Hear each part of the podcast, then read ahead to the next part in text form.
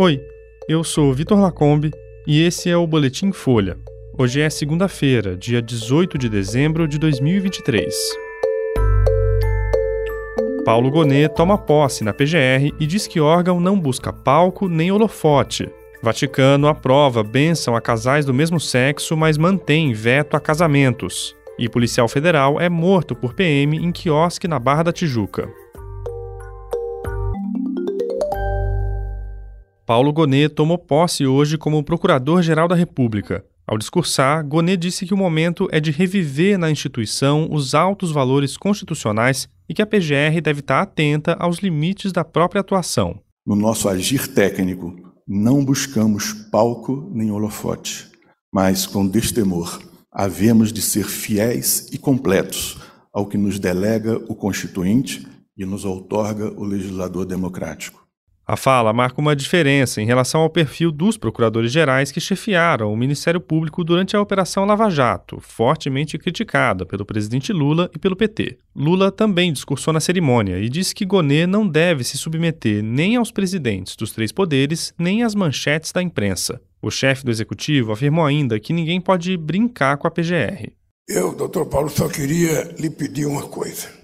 O Ministério Público é uma instituição tão grande que nenhum procurador tem o direito de brincar com ela.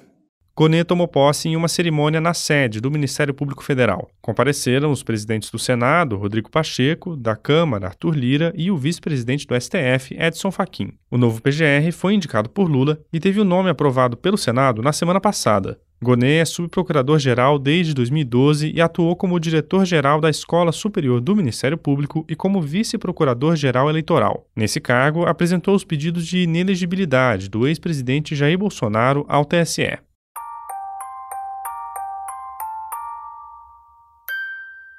Em uma decisão histórica, o Vaticano autorizou hoje a bênção a casais de pessoas do mesmo sexo e aqueles considerados pela Igreja em situação irregular. Apesar da decisão, o casamento homoafetivo continua vetado pela Igreja Católica. O documento aprovado pelo Papa Francisco destaca que a bênção aos casais do mesmo sexo não se assemelha ao matrimônio. Ela nunca vai ser realizada ao mesmo tempo que os ritos civis de união, nem com as vestimentas, gestos ou palavras de um casamento. Isso para não causar confusão com a bênção do sacramento do matrimônio. Essa é a primeira vez que a igreja abre caminho para a bênção a casais do mesmo sexo, um tema que gera tensão interna com a ala conservadora da instituição, especialmente a que fica nos Estados Unidos, que já é muito crítica a Francisco. Apesar de o casamento homoafetivo não ser reconhecido pela Santa Sé, alguns padres já abençoavam esse tipo de união, principalmente em países como Bélgica e Alemanha. A declaração do Vaticano vem seis semanas depois do Sínodo dos Bispos, uma reunião que tem como propósito discutir o futuro da Igreja. Também participaram dessa edição mulheres e leigos que, entre outros temas,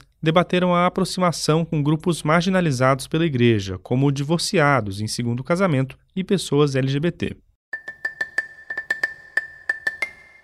O policial federal Francisco Braga Oliveira, de 38 anos, foi morto por um policial militar num quiosque da Barra da Tijuca, no Rio de Janeiro, na noite de ontem. A polícia militar afirma que foi chamado ao local porque um homem estaria armado e ameaçando as pessoas no quiosque. A PM diz que Francisco foi abordado e ameaçou um dos policiais militares com a arma na mão. O policial militar que teria sido ameaçado atirou e acertou a vítima. Francisco não resistiu aos ferimentos. Uma das mulheres que o acompanhava também ficou ferida e foi levada ao Hospital Municipal Lourenço Jorge. O caso é investigado pela Delegacia de Homicídios da capital. A Corregedoria da Polícia Militar também foi acionada e recolheu as imagens das câmaras corporais da equipe. Esse é o segundo caso recente de morte registrada em um quiosque da Barra da Tijuca. Em outubro, três médicos, um deles irmão da deputada federal Sâmia Bonfim, foram executados a tiros. Um quarto médico sobreviveu ao ataque.